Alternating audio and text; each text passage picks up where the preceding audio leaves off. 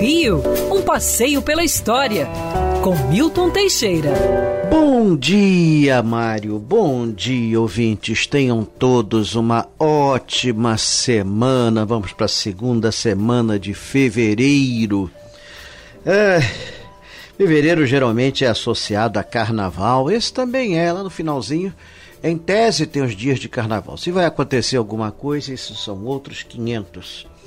Nós estamos aí em plena pandemia, temos de nos poupar para evitar uma tragédia maior. É, mas dia 8 de fevereiro de 1818, nós tivemos um carnaval antecipado que durou 10 dias. D. João VI foi aclamado nesse dia rei de Portugal, Brasil e Algarves, exatamente. Desde dezembro de 1815, o Brasil era reino. Mas a rainha oficialmente era Dona Maria I, a Louca. Ela estava recolhida ao convento do Carmo e quem mandava mesmo era o príncipe regente D. João. Em março de 1816 morreu a rainha mas o país estava dividido, ele preferiu dar um ano de luto. Em 1817, ocorreu a Revolução Pernambucana e D. João não quis saber de qualquer aclamação. Também nesse fim de ano de 1817, casou-se Dom Pedro com Dona Leopoldina e ele não quis confundir as festas. Finalmente, dia 8 de fevereiro de 1818, na Igreja do Carmo, ali na rua 1 de março, esquina de 7 de setembro, houve a primeira e única aclamação de um rei nas três Américas. Como é sabido, o rei português não era coroado. Desde o século XVI, o rei não era coroado. A coroa ficava ao lado do rei. Ele era sagrado pelo bispo e aclamado pelo povo.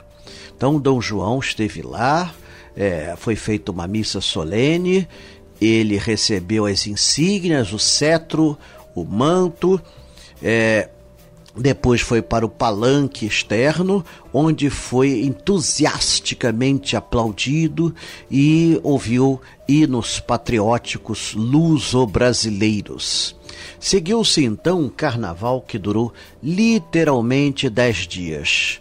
Foi a última vez que um rei foi aclamado aqui no Brasil. Dom Pedro I, este sim foi coroado no dia 1 de dezembro de 1822 como imperador do Brasil, e Dom Pedro II, esse também foi coroado no dia 18 de julho de 1841.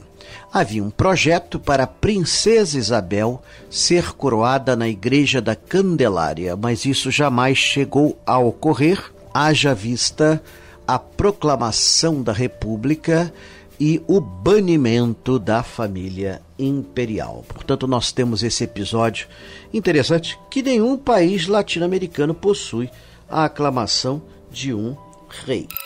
Quer ouvir essa coluna novamente? É só procurar nas plataformas de streaming de áudio.